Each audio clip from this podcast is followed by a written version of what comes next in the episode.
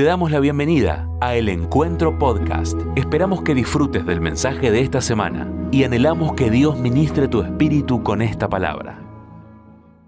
Gloria al Señor. Ahora sí, buenas tardes, ¿cómo andan?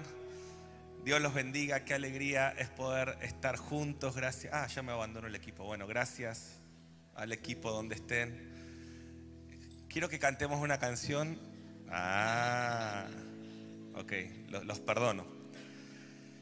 Muy bien, para mí es una alegría poder compartir en este día. Estamos charlando desde la mañana eh, sobre cómo atraer la presencia de Dios, así que vamos a seguir. Eh, ya en la adoración pude sentir que, que estamos fluyendo en esto y quiero compartirte esto. Eh, pero bueno, estamos a una semana de acción de gracias, así que les animo a que se preparen. Dios ha sido bueno, como recién escuchábamos, cada, cada año en acción de gracias Dios nos da una palabra rema que es muy poderosa, así que llénense de expectativas para el próximo sábado, que vamos a recibir esta palabra, y el domingo vamos a traer las ofrendas sacrificiales. Yo hoy contaba que con nuestra familia eh, es un momento muy especial donde separamos siempre una ofrenda y no le damos nada al Señor que no nos cueste. Eh, en la palabra, eh, el, el dar, el ofrendar es algo que, que está en toda la palabra y es un principio de la cultura del reino. Así que yo te quiero animar con el testimonio nuestro, que en nuestra vida cada año ofrendar eh, sacrificialmente ha sido una bendición. No es que lo hacemos por lo que Dios nos da, Dios nos ha dado demasiado. Desde que tenemos esta cultura como familia, yo le doy gracias a mis papás que me enseñaron toda mi vida a, a ofrendar y cuando me casé lo empezamos a hacer con, con- con nuestra familia, pero Dios nos ha dado mucho. No lo hacemos porque Él nos da, porque Él merece todo, ¿sí? Pero te quiero animar a que puedas la semana que viene separar tu ofrenda y vivir esta cultura del reino. Yo, yo suelo decir que los que viven la cultura del reino experimentan el favor del rey. Así que que puedas vivir estos principios del reino. Amén. Y, les decía, bueno, eh, una vez al mes me toca predicar y me preparo mucho porque me encanta poder hablar acá en casa. Venimos hablando en muchos lugares. Eh, les pido que estén orando. La semana que viene vamos a estar eh, viajando a Europa, a Barcelona. Hoy contaba como testimonio que en esa tierra que es muy difícil y que todo el mundo que va dice que es como un cementerio de pastores y las iglesias son pequeñas.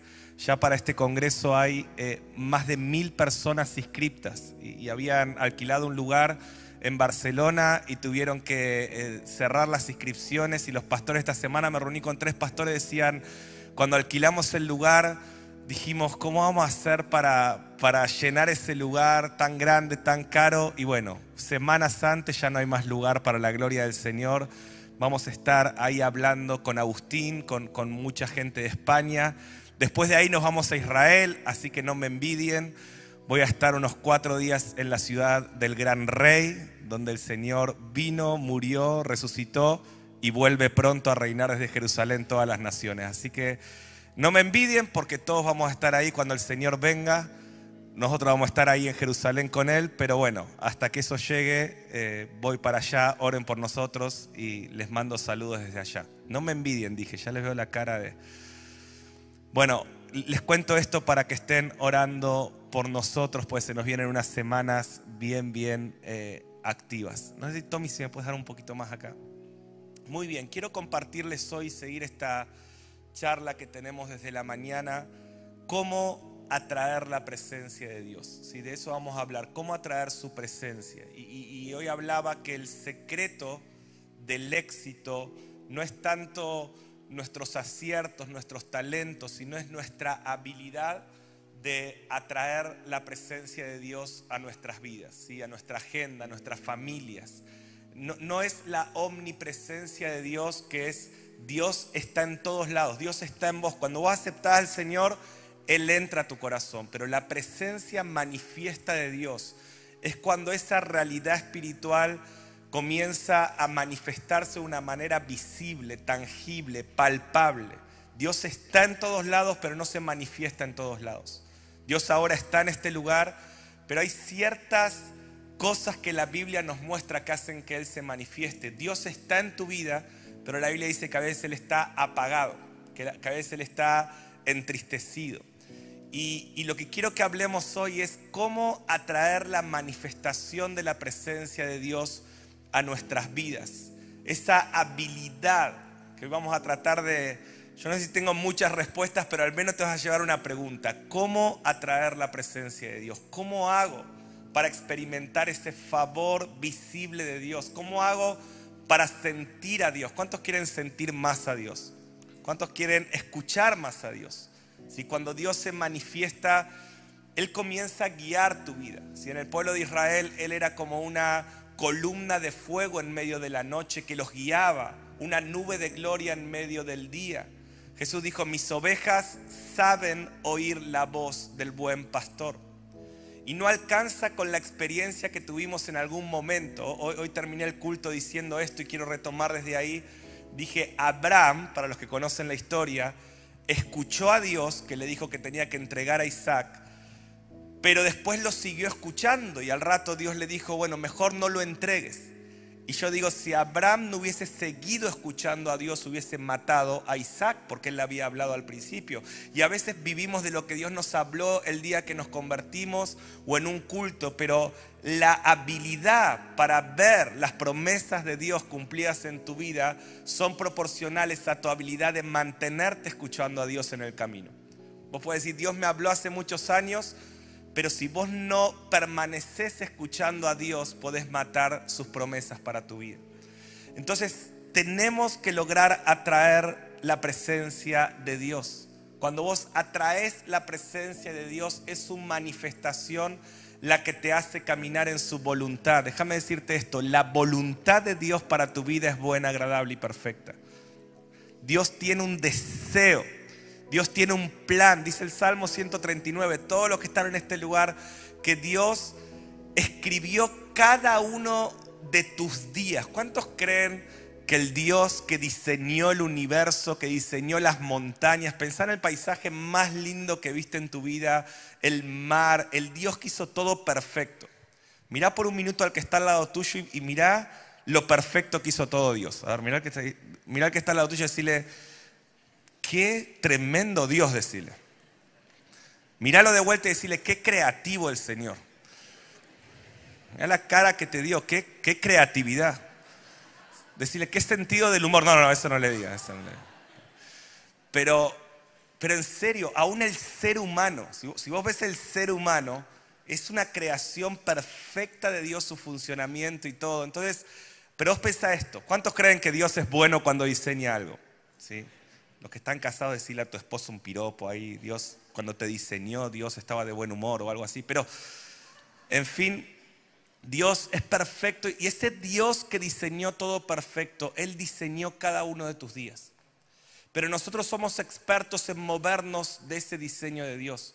Por eso andamos agobiados, cansados, sufrimos la vida, estamos a veces desgastados porque no estamos viviendo en el diseño de Dios. Y escucha esto, la manera de vivir en el diseño de Dios es atraer su presencia manifiesta, que es la que te conduce por esa voluntad de Dios. Entonces, lo más importante en nuestras vidas es lograr atraer su presencia. Hoy hablaba, estamos entrando bíblicamente en un tiempo que la Biblia profetiza que va a venir mucho caos en las naciones, mucha usa la palabra decepción, la gente se va a decepcionar con los gobiernos, la gente se va a decepcionar con las cosas en las que invierte, la gente va a poner su confianza en cosas y va a, a sufrir decepción, gente que puso su confianza en la influencia, en las redes sociales, en el dinero. Y en ese tiempo de gran decepción, decepción, perdón, solo los que sepan vivir en la presencia manifiesta de Dios van a poder estar en pie y llegar a la meta. Necesitamos su presencia. Necesitamos su presencia. Yo hoy te quiero dejar hambre por su presencia. No sé cuántos años de cristiano tenés, si sos pastor o es tu primer día en la iglesia, pero necesitas hambre por la presencia de Dios. La presencia de Dios puede ordenar en tu vida lo que años de ayuda humana no pueden. Dios es real. Dios está en este lugar. pero Él se quiere manifestar. Es la manifestación de la presencia de Dios la que va a convertir mucha gente en los últimos tiempos. Hay tantas miles de religiones, la gente ya no quiere escuchar un discurso, la gente quiere probar y ver que Dios es real. Y es lo que necesitamos, la presencia de Dios manifiesta. ¿Cuántos anhelan su presencia? Te animas a levantar tu mano conmigo y decir, Padre, quiero más de tu presencia. Vamos a decirle, quiero más de tu presencia. Dile, quiero tu presencia en mis días. Quiero tu presencia en mi casa. Todos los papás que están en este lugar digan, tu presencia en mis hijos. Y haz esta oración conmigo. Padre, enséñanos a traer tu presencia. Enséñanos a traer tu presencia en el nombre de Jesús. Y quiero hablarte hoy de la persona que considero que más atrajo la presencia de Dios en toda la Biblia, David.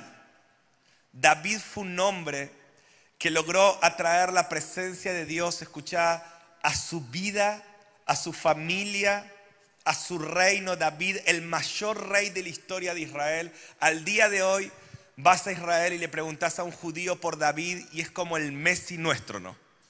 pero mucho más. O sea, de hecho para muchos judíos David es el Mesías que va a volver. O sea, para ellos, por eso cuando Jesús resucitó, yo hablaba eh, cuando me tocó predicar en septiembre, que en la primera prédica Pedro dice, David no subió al cielo, David no es el Mesías, Jesús es el que subió al cielo.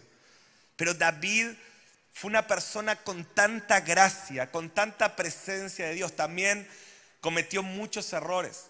Tuvo una doble vida, fue adúltero, mandó a matar al esposo de su amante, o sea, se mandó un montón de cosas bravas, pero evidentemente había algo en el corazón de David que él atraía la presencia de Dios de tal manera que aun cuando él se confundía, Dios lo volvía a alinear y volver a meter en el camino correcto. ¿Qué fue lo que vivió este hombre? La Biblia llama a David, escuchen, un hombre conforme al corazón de Dios.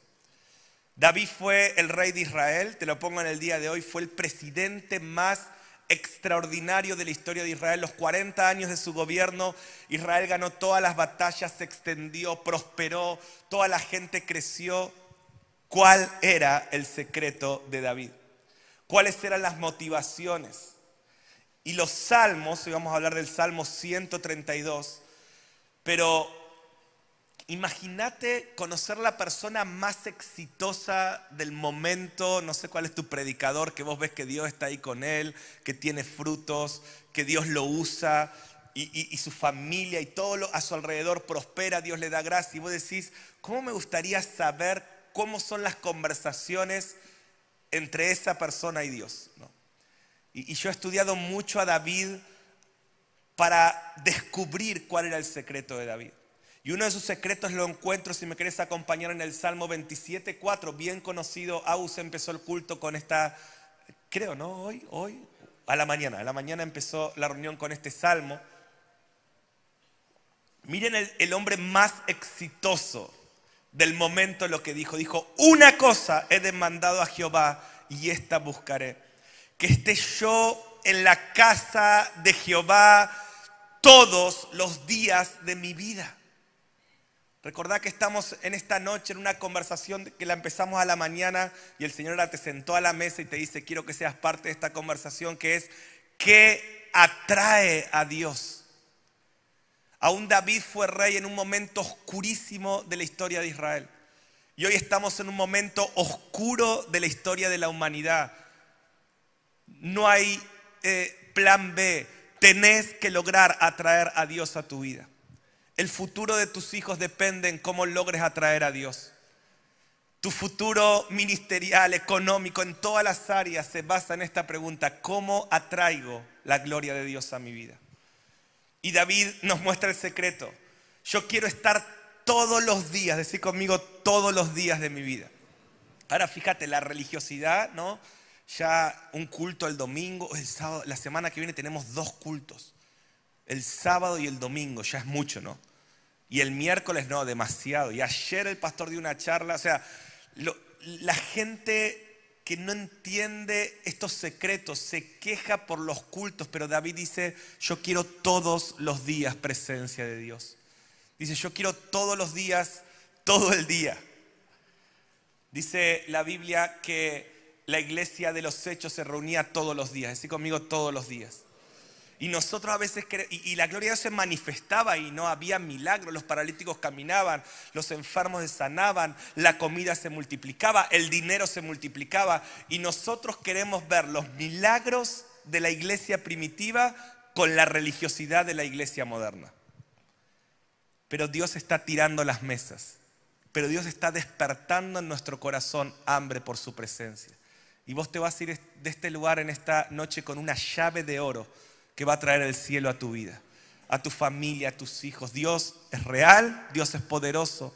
Tenemos que atraer su presencia. David dijo, todos los días quiero estar en la casa de Jehová. Dice, para contemplar su hermosura. No dice para contemplar sus milagros ni su poder, aunque todas esas cosas son buenas. Dice, yo quiero ver la hermosura de Dios.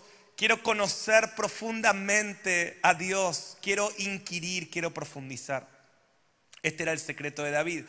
Ahora, acompáñame en tu Biblia, o si no tenés la Biblia, puedes usar la pantalla. Salmo 132, te quiero hablar hoy. Dios nos viene hablando mucho del Salmo 132. Hace una semana yo estaba estudiando este salmo y lo vi a, iba a decir a David, Agustín, que para mí es como David, ¿no? Estábamos, no sé dónde predicando, pero en, algún hotel. ¿En dónde? Ah, estábamos en Estados Unidos hace un mes atrás. Y lo veo a Agustín en medio de las ministraciones de una agenda así muy fuerte. Agustín tenía su computadora abierta y yo digo, ¿qué estás haciendo? Y él estaba haciendo un curso online eh, de un ministerio sobre el Salmo 132. Y yo le digo, mira, yo estoy estudiando el Salmo 132, vino eh, el pastor de Aperrum hace una semana acá y empezó a hablar del Salmo 132. Fuimos a un congreso en Córdoba, Dios hablando del Salmo 132. Y siento que Dios quiere hablarnos del Salmo 132. El Salmo 132 es uno de los salmos más poderosos.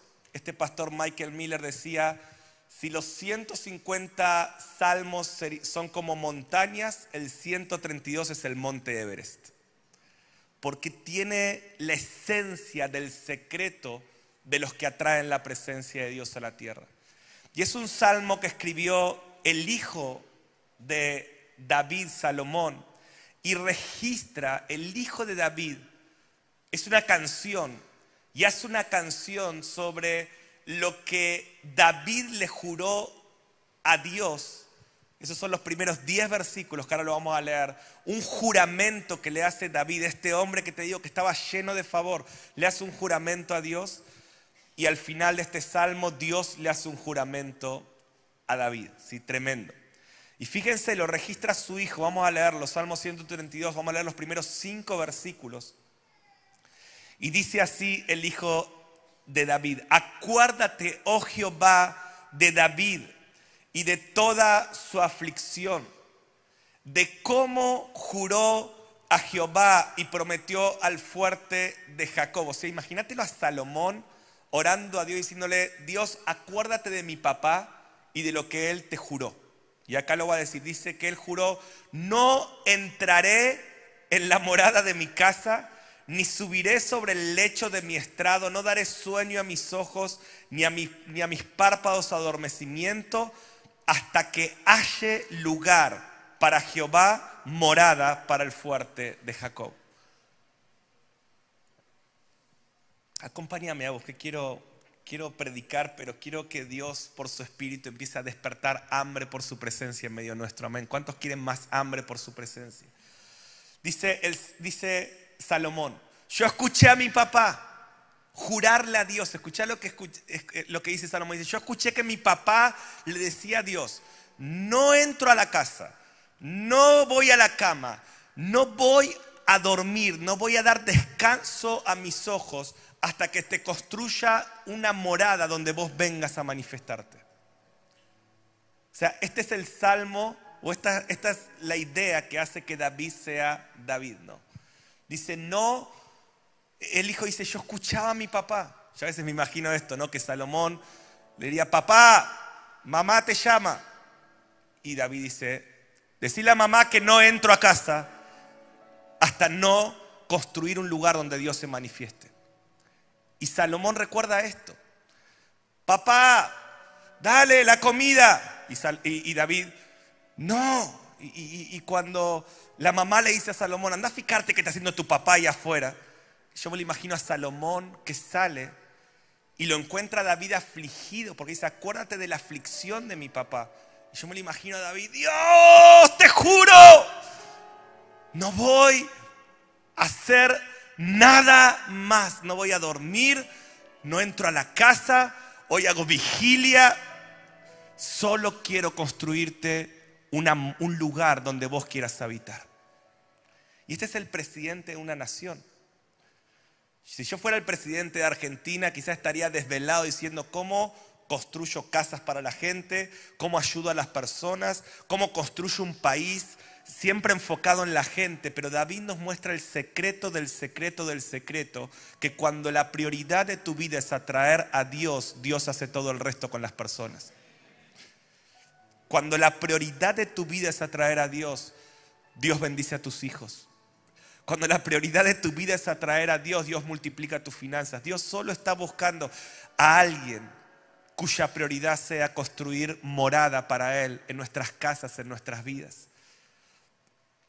Me gusta decir esto, cuando tocamos a Dios, la gente es tocada. Pero no siempre que toquemos a la gente, Dios es tocado.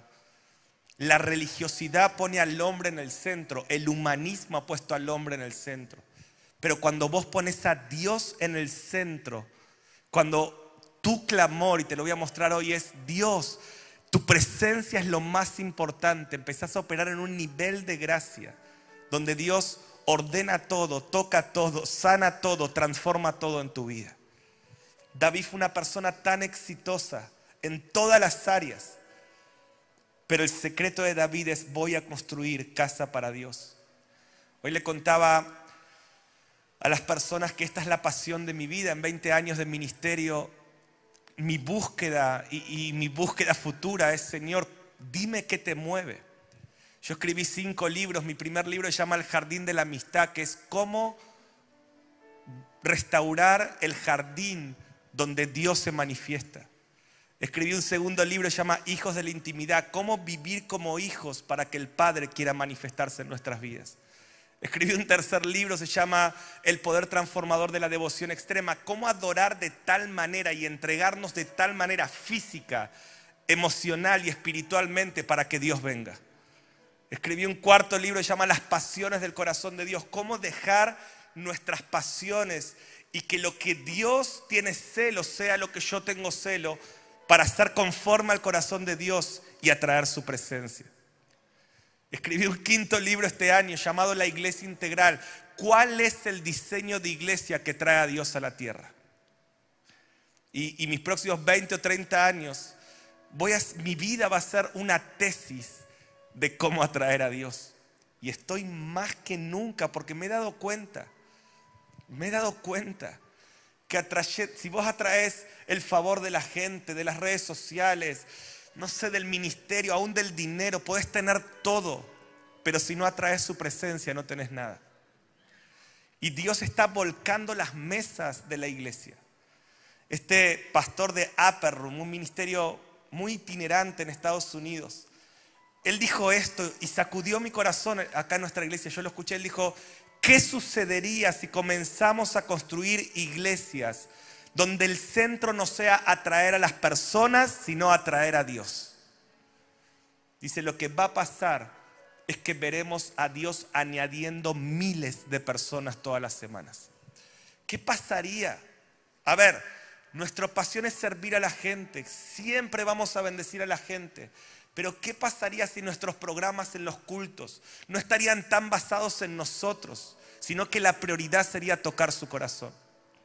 ¿Saben lo que pasaría? Su presencia se manifestaría y la gente vendría no a tener solamente una experiencia con gente linda que los bendice y los sirve y son amorosos, la gente tendría una experiencia con la presencia manifiesta de Dios que los transforma y nunca más son iguales.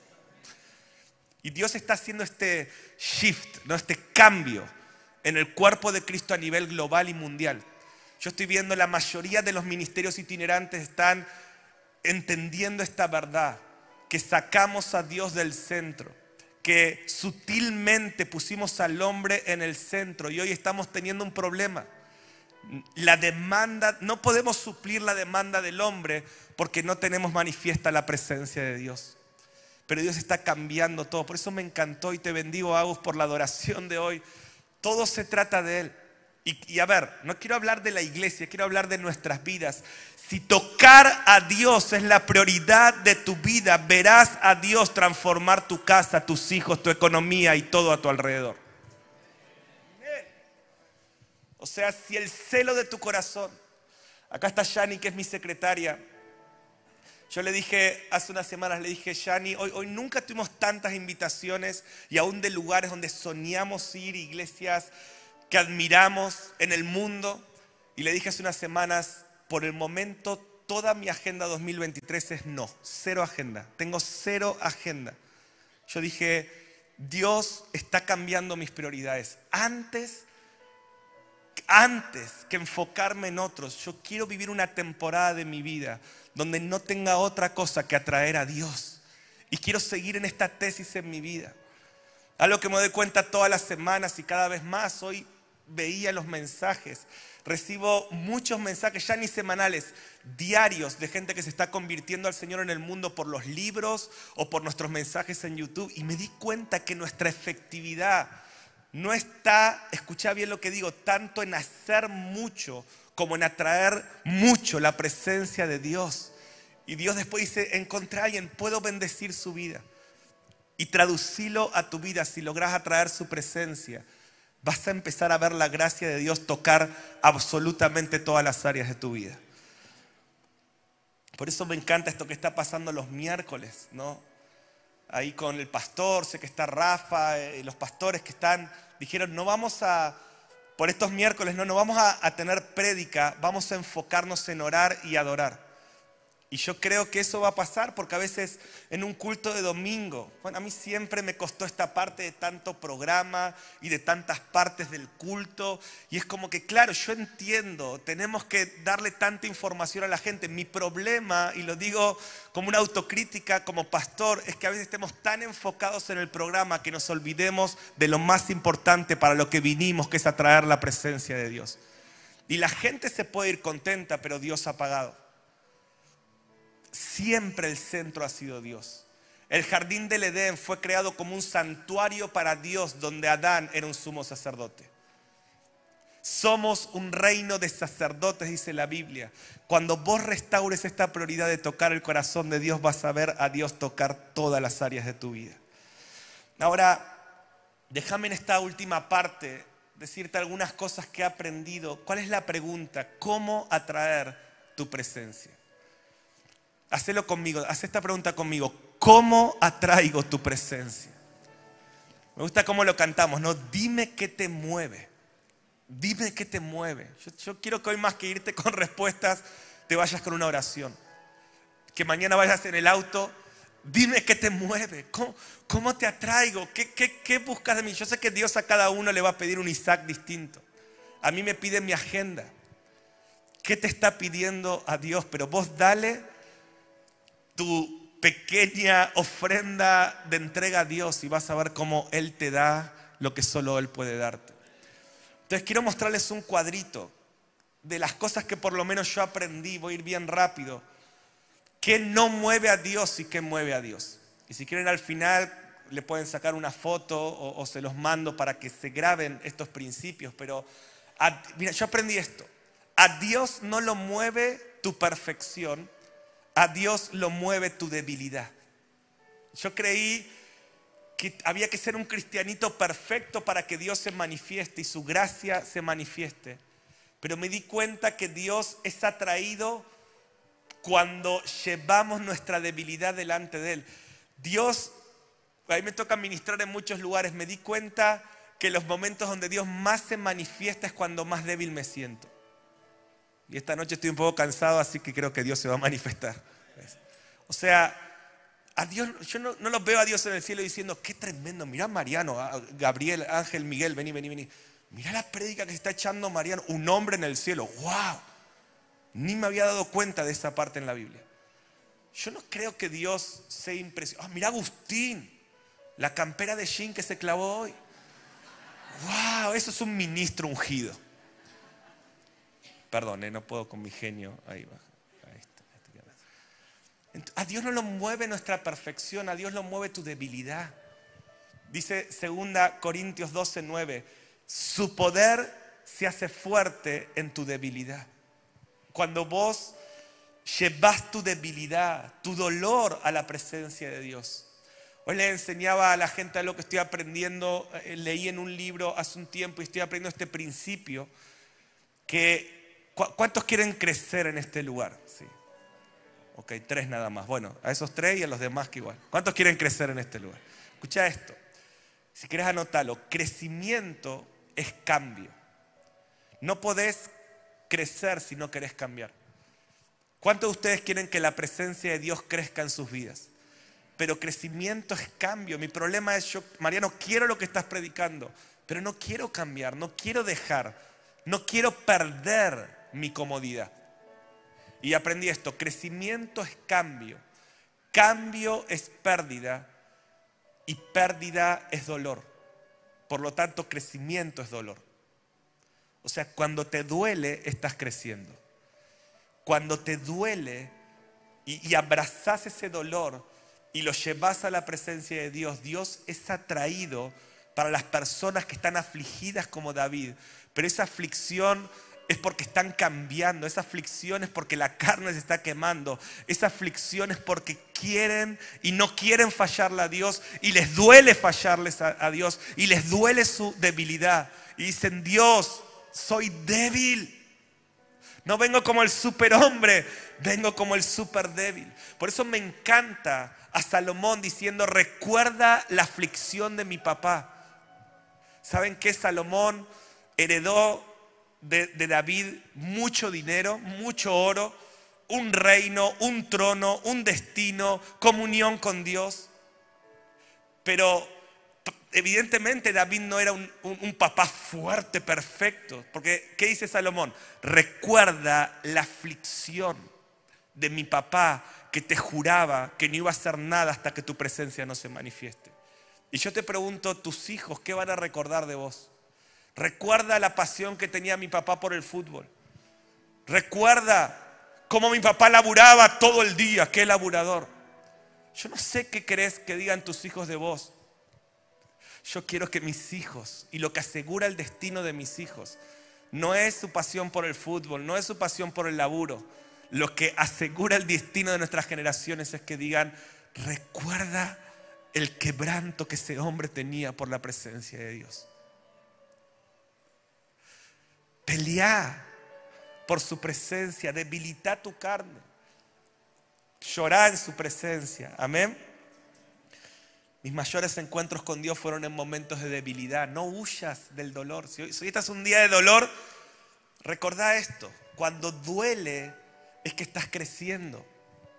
No estoy hablando de que te vivas deprimido. Digo, trae tu quebranto, vení quebrantado a la presencia de Dios. Y esto me da el segundo principio. A Dios no lo mueve tu fortaleza, lo mueve tu quebranto. Dice el Salmo 38, 18.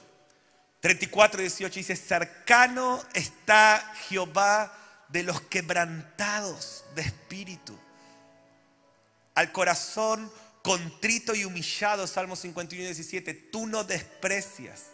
Bienaventurados los pobres en espíritu. De vuelta, ¿quiénes verdaderamente, mi hermano, está en este lugar y dicen, yo quiero atraer la presencia de Dios? Si vos no sos esa persona, no me sigas porque estoy hablando de algo que vos no querés, pero si vos decís, yo quiero la presencia del Dios vivo manifiesta en mi vida. A Dios lo atrae tu quebranto. A Dios no lo atrae tu, perfección, tu fortaleza. Algo he aprendido en mi vida cuando era más chico, me daba vergüenza llorar tanto en la presencia de Dios. Porque siempre que Dios se manifiesta, y probablemente hoy me pase, mi espíritu no lo soporta y empiezan a caer mis lágrimas. Y yo antes me acuerdo que iba a predicar y decía, Dios, dame fuerza hoy, no quiero parecer tan debilucho. Y me decía, hoy no voy a llorar. Y pasaba un ratito en la presencia, empezaba a ministrar a Agustín y yo estaba, ¡ah, Padre! Hasta que un día Dios me dijo, Mariano, tus lágrimas son oraciones líquidas que agradan mi corazón. Y Dios le puso base bíblica, no Hebreos 5.7 dice que Jesús oraba llorando con lágrimas y que por sus lágrimas Él era oído por el Padre. Porque a Dios no lo atrae tu fortaleza, tu religiosidad. Pastores que estamos acá, por eso comúnmente los pastores empiezan súper ungidos y terminan súper religiosos en general. A nosotros no nos va a pasar eso. ¿Pero por qué? Porque después nos presentamos a Dios con nuestra fortaleza, con nuestro currículum de ministraciones y a Dios lo sigue atrayendo tu quebranto. Que tus hijos te vean llorando en la presencia de Dios. Que ese sea el mayor legado. Vos toca el corazón de Dios y vas a ver cómo Dios toca a tus generaciones. Número tres. Por eso qué hermoso hago esto que cantábamos. Refíname. ¿Cómo era? En el sufrimiento. A ver, puedes cantar esa parte. Fíjense cómo esto atrae a Dios. Hagamos una pausa un minuto y decirle esto. En el sufrimiento, dale a vos. Quebrántame. Y en la tempestad. En el sufrimiento.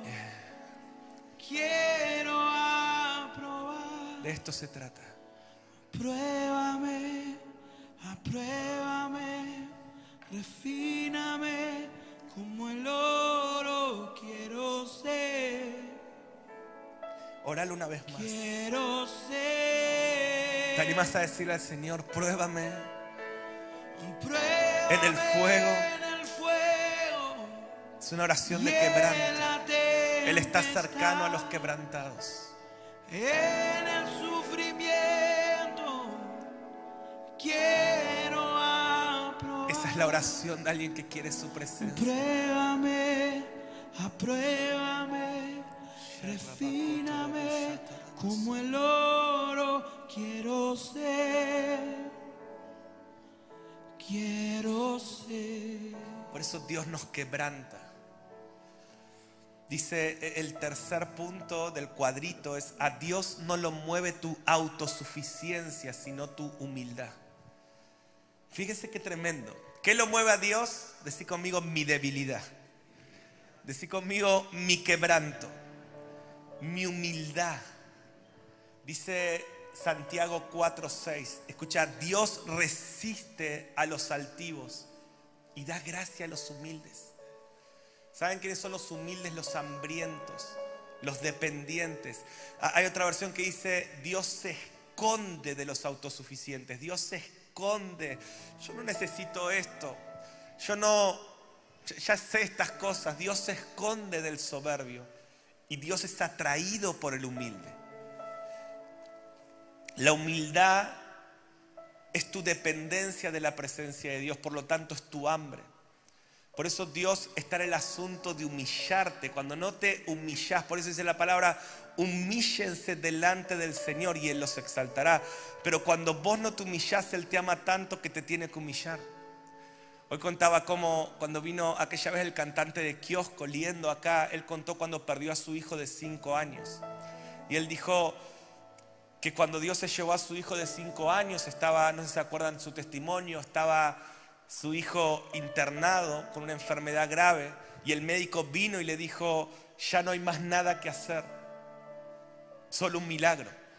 Y dice que él fue a una sala del, del hospital y oró y dijo, Dios, me acaban de decir que no hay más nada que hacer, ahora te necesito. Y dice que Dios le respondió, ¿ahora? Yo creí que siempre. Y él ahí dice que reconoce que él estaba perdiendo su corazón porque la fortaleza, la experiencia no lo estaba dejando reconocer que sin Él no podía vivir. Y a veces Dios permite cosas en nuestras vidas para humillarnos, porque es la humildad la que atrae, no tu fortaleza, es tu humildad. ¿Qué hace Dios cuando está llevando fruto según la Biblia? Te poda. Por eso, Shani, este fue un año de poda para tu vida. Y vos decías, hey, pero estoy avanzando y estoy haciendo todo, estoy ordenando todo como Dios me pide y de repente viene la prueba. Pero escucha, la poda es la recompensa de los que hacen la voluntad de Dios. ¿Por qué Dios nos poda? Mira, cuando vos podás el fruto de un árbol o las ramas que están creciendo de un árbol, es para sacar la fuerza de ese lugar y mandar la fuerza a la raíz. Cuando Dios te poda, Dios está llevando tu fuerza a la raíz para que en la siguiente temporada, y lo profetizo sobre tu vida, lleve fruto abundante. 2022 fue un año de poda, 2023 será un año de fruto abundante para tu vida, para tu casa, para tu familia, en el nombre de Jesús. Y Dios te dice esto. Dice, yo te estoy podando porque quiero que seas humilde, no quiero que vivas por tus frutos, porque yo estoy podando mi agenda para el año que viene, porque yo sé que hay fruto, pero yo no quiero que mi fruto debilite mi raíz, porque es la raíz la que va a hacer que este árbol llegue hasta el final de pie. Entonces es tu humildad la que atrae a Dios. Número cuatro, a Dios no lo mueve tu control, sino tu fe. Tu fe. Dice Romanos 5, 2 que por medio de la fe tenemos acceso a la gracia por la cual estamos firmes. Déjame enseñarte esto rápido. La gracia es el favor de Dios que toca todas las áreas de tu vida. Yo veo cosas en mi vida, hoy en mi familia, en mis hijas. Esta semana veía cosas en mis hijas que digo, Señor, esto es gracia. Es la gracia de Dios. Hoy con mi esposa estamos viendo nuestra economía. Es como que Estamos diciendo, Dios, ¿por qué tanto? Dios me dice, para que des mucho a otros. Y es una gracia inexplicable. Yo estoy así. Es lo que algunos llaman la gracia escandalosa de Dios. Escandaliza tu incredulidad. Y Dios toca y Dios se mueve. Y vos decís, no merezco esto. ¿Cuántos quieren más gracia? Y pero miren lo que dice Romanos 5.2. Dice, por la fe tenemos acceso a la gracia. O sea, la fe es lo que extrae la gracia a tu vida. Por eso si no estás viviendo en esta gracia, es que Satanás te está robando la fe. Por eso cuando es atacada tu economía, lo que es atacada es tu fe, porque la fe es la que extrae la gracia a todas las áreas de tu vida. Cuando es atacado tu matrimonio, lo que Satanás está atacando no es tu matrimonio, es tu fe para que se debilite tu fe y no puedas extraer la gracia que tu familia necesita. Entonces, ¿cómo atraemos la presencia de Dios? Con fe, creyendo y creyendo, creyendo en sus promesas, creyendo en lo que Él dijo, profetizando sobre las áreas de nuestra vida, atrayendo la gracia. Pero fíjense lo que dice el cuadrito si lo podemos dejar. El enemigo de la fe no es la incredulidad, es el control que es el control, cuando quiero controlar con mis fuerzas lo que necesito que la gracia de Dios toque. Quiero controlar mi economía, quiero controlar mi familia, quiero tener todo bajo control. Cuando Dios te dijo, no dijo el justo por el control vivirá, dijo el justo por la fe vivirá. Y escucha esto, cada vez que querés controlar algo, la gracia no puede operar. La gracia no funciona donde el control opera. Recibí esto. Como pastores, líderes que hay en este lugar, si querés controlar la administración, la gracia no puede operar. Si querés controlar el culto y encasillarlo, la gracia no puede operar. Por eso cuando nosotros queremos controlar, Dios dice, ok, haz lo que vos quieras. Pero cuando vos te llenás de fe, vos extraes gracia para que Dios haga lo que solo Él puede hacer. Y a veces Dios te mete pruebas, ¿no? Una enfermedad la permite. ¿Para qué? Para que te des cuenta que hay cosas que no podés controlar. Solo podés creer. Y Dios te lleva a ese punto donde por amor quebranta tu control para que se manifieste tu fe y puedas atraer su presencia. ¿Cuántos me están entendiendo en esta noche? Quiero profetizar que el control muere en tu vida. que todo es- eres libre del espíritu de control. Pastor, no puedo controlar mi economía. No puedo controlar el dólar, la inflación, mi negocio. Dios te dice, amén, dice el Señor. No puedes controlar nada.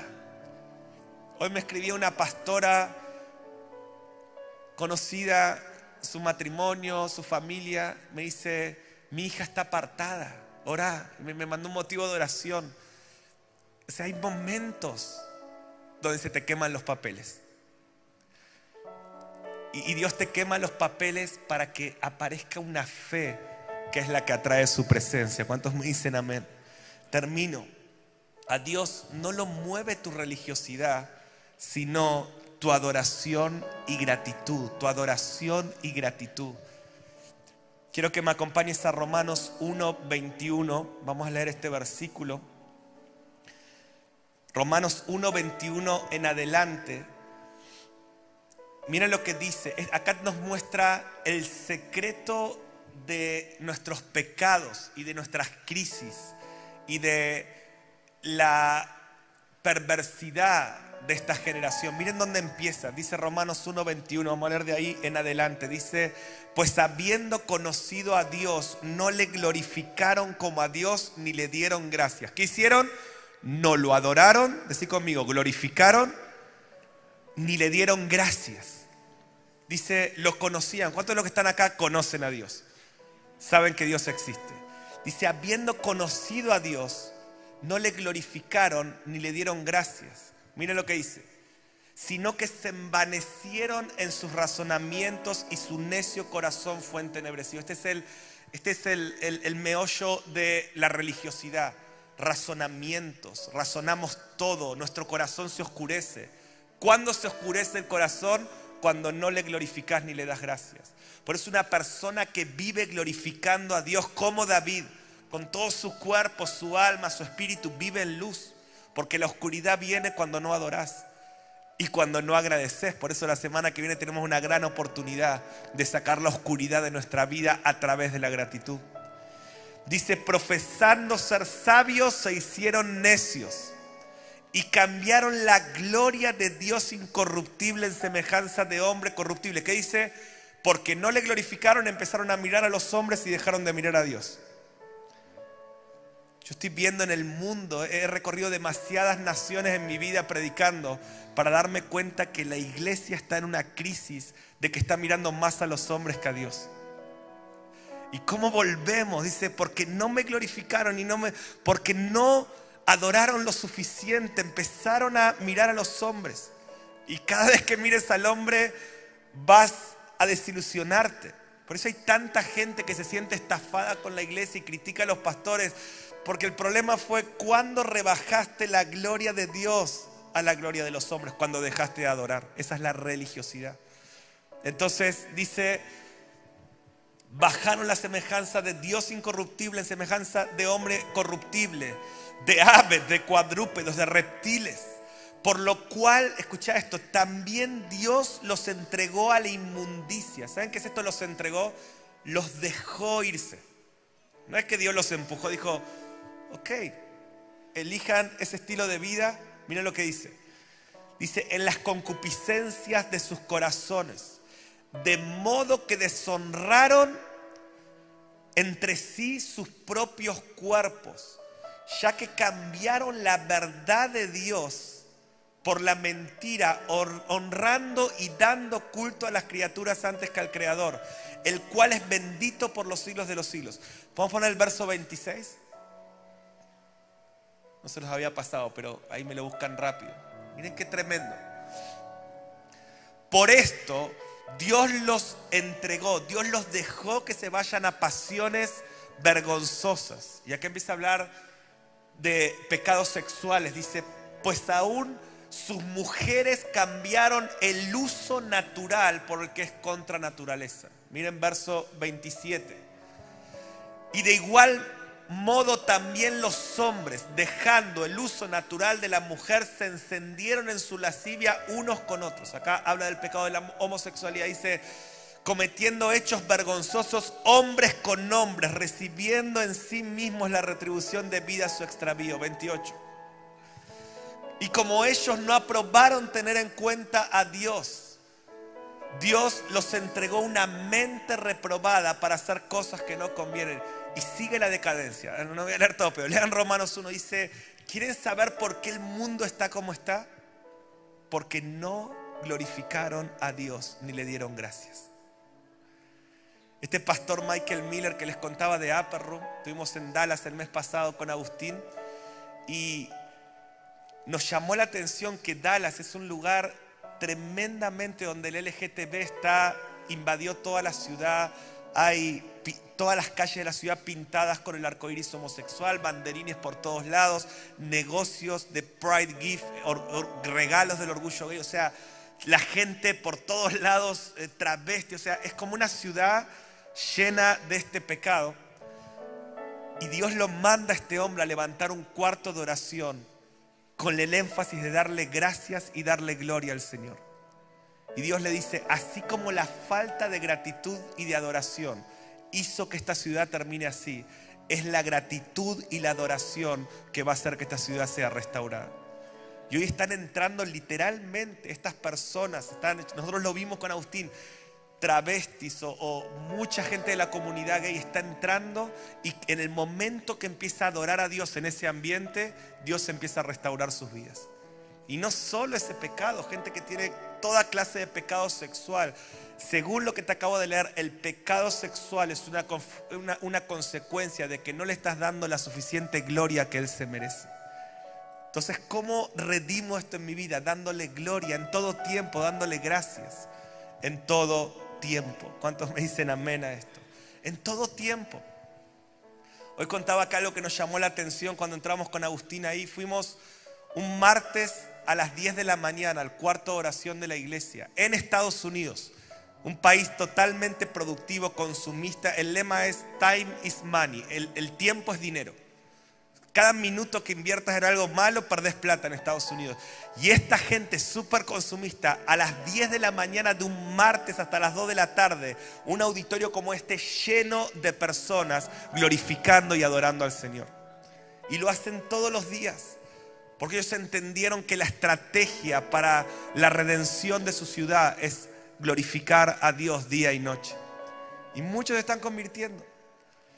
Y el día que llegamos, escucha esto, el día anterior estaba, me cuentan que hubo una tragedia y uno de los copastores del lugar, su hijo Terry de 5 años se ahogó en la pileta jugando en un, en un día feriado ahí en Estados Unidos y quedó en estado vegetativo. Justo el día anterior a que lleguemos, estaban todos sacudidos con esta tragedia y ese que era el peor día de la historia del ministerio. Ese lugar estaba lleno de gente. Si no te lo contaban, no te enterabas, porque la gente danzaba, celebraba, glorificaba. Y el pastor que me recibió a las 9 de la mañana me dice, tuve toda la noche en el hospital, pasó esto. Y yo estaba así siendo confrontado. Digo, ¿cómo está pasando esta tragedia y toda esta gente está adorando a Dios? Porque entendieron que lo que lo mueve es la adoración. ¿Y cuánto más necesitas a Dios que cuando hay una tragedia así para que Dios venga? Ahora, lo que más nos llamó la atención es que al mediodía más o menos, de repente vi que el ambiente del lugar todavía se puso más fiesta. Y había un hombre, un morenito en el altar que corría, danzaba. Bueno, ahí esto, hay mucha libertad para adorar. Esa gente sí que entendió cómo traer la presencia de Dios. Y todos danzan. Y este hombre corría, danzaba. Y cada tanto agarraba el micrófono y subía a la plataforma y hacía declaraciones. Yo dije, ¿qué pasó con este hombre? Hasta que alguien me dijo, ese hombre es el papá de Terry. Ese hombre es el papá que tiene a su hijo hace menos de 24 horas en estado vegetativo. Y está ahí adorando porque Él sabe que lo que lo mueve a Dios no es la queja, no es la incredulidad, es glorificarlo y darle gracias. Hace dos meses Terry está ahí todavía en coma. Todos los días el papá de Terry, yo lo sigo en las redes, sube videos glorificando a Dios. Dicen, Dios da, Dios quita, pero bendito es el nombre del Señor. Dice, la única manera, si Dios va a hacer un milagro en mi hijo, la única manera que Él lo va a hacer es si nosotros como familia estamos adorando y dando gracias. ¿Y sabes lo que empezó a hacer? Subir fotos del hijo con mensajes de gratitud. Gracias Dios por el hijo que me diste. Gracias por los momentos que vivimos con Él. Yo le pregunté ahora la semana pasada al pastor Mike y le dije, ¿por qué este hombre todo el tiempo está haciendo eso? Me dijo, porque él aprendió el principio. La gratitud y la adoración atraen a Dios. Y ese hombre cree que Dios va a sanar a su hijo. Y la única manera que Dios lo puede hacer es si encuentra un corazón que sabe atraer su presencia. Entonces, voy al final. ¿Cuántos quieren aprender a atraer su presencia? Vamos a terminar orando por esto, pero miren cómo termina el Salmo 132. Verso 10, si podemos poner, Salomón que registra el juramento de, de David. Dice, David juró a Dios que no daría descanso hasta construir morada para el Dios de Jacob. Pero miren cómo termina desde el verso 11. Miren lo que va a decir. Dice, en verdad juró Jehová a David. Dice, David juró a Dios, pero Dios le juró. También yo escuché, dice Salomón, que después que David hizo este juramento, que no iba a parar hasta traer su presencia, dice, Dios, Jehová, juró a David y no se retractará. Y solo quiero leerte y que lo recibas sobre tu vida para terminar. Este cuadro que puse ahí de todos los juramentos que aparecen en el Salmo 132. ¿Qué le promete Dios a alguien que vive con esta prioridad? Número uno, dice, de tu descendencia pondré sobre tu trono. Quiero que te pongas de pie un minuto y, vamos a terminar orando, pero quiero que recibas esto, porque esto está sobre tu vida. ¿Cuántos verdaderamente quieren vivir para atraer su presencia? Dios te dice, de tu descendencia pondré sobre tu trono. ¿Sabes qué significa esto? Bendeciré y engrandeceré a tus generaciones. Recibí esto. Si este es tu corazón, si vos te vas a ir a este lugar diciendo, yo quiero mover, yo quiero vivir. Veo a muchos de ustedes en el auto. Oh Dios, quiero moverte. Te veo en tu oficina. Oh Dios, ven. Oh Señor, quiero atraerte. Si vos lográs atraer a Dios a tu trabajo, vas a ver la presencia de Dios tocar a la gente en ese lugar. Señor, quiero atraerte. Y Dios te dice, ok, si vos me juras esto, yo te juro, dice el Señor, bendeciré y engrandeceré a tus generaciones. Mi testimonio yo les enseñaré, dice tus hijos recibirán el testimonio de mi presencia y mi enseñanza. Tus hijos. A veces viene Connie, este lunes vino Connie, me, empezó a hablar de la gran comisión. Me dice, papá, ahora entiendo por qué hay que llevar el Evangelio hasta lo último de la tierra. Yo estaba así mirándola y digo, ¿quién le enseñó esto? Y ahí me acordé, Dios dice, porque tu prioridad es atraer mi presencia, yo le voy a enseñar a tus hijos. Recibílo, Dios te dice, yo le voy a enseñar a tus hijos. Sus hijos se sentarán en tu trono para siempre. Señor te dice, lo que tú has comenzado, Nico, tus hijos lo continuarán. Tus hijos lo continuarán. Por eso Dios, Nico, en este momento de tu vida te dijo, te voy a enseñar a traer mi presencia. Quiero profetizar, sos como un David en esta generación. Aún con todas las cosas que te pasaron, tu corazón por atraer la presencia de Dios va a desatar bendición generacional sobre los hijos que ni tenés todavía, pero tus generaciones están aseguradas en el nombre de Jesús. Número cuatro Dios habitará siempre allí. Imagínate. Salomón dice, escuché a Dios jurarle a David que, su presencia iba a estar en ese lugar que él construyó. Y Dios te dice, yo te prometo que mi presencia estará de continuo en tu vida. Número 5, bendecirá abundantemente su provisión. Dice, te prosperaré en todas las áreas. ¿Cuántos lo reciben? Número 6, a sus pobres saciaré de pan. Oh David, porque vos querés construir morada para mí En tu reino los pobres serán saciados.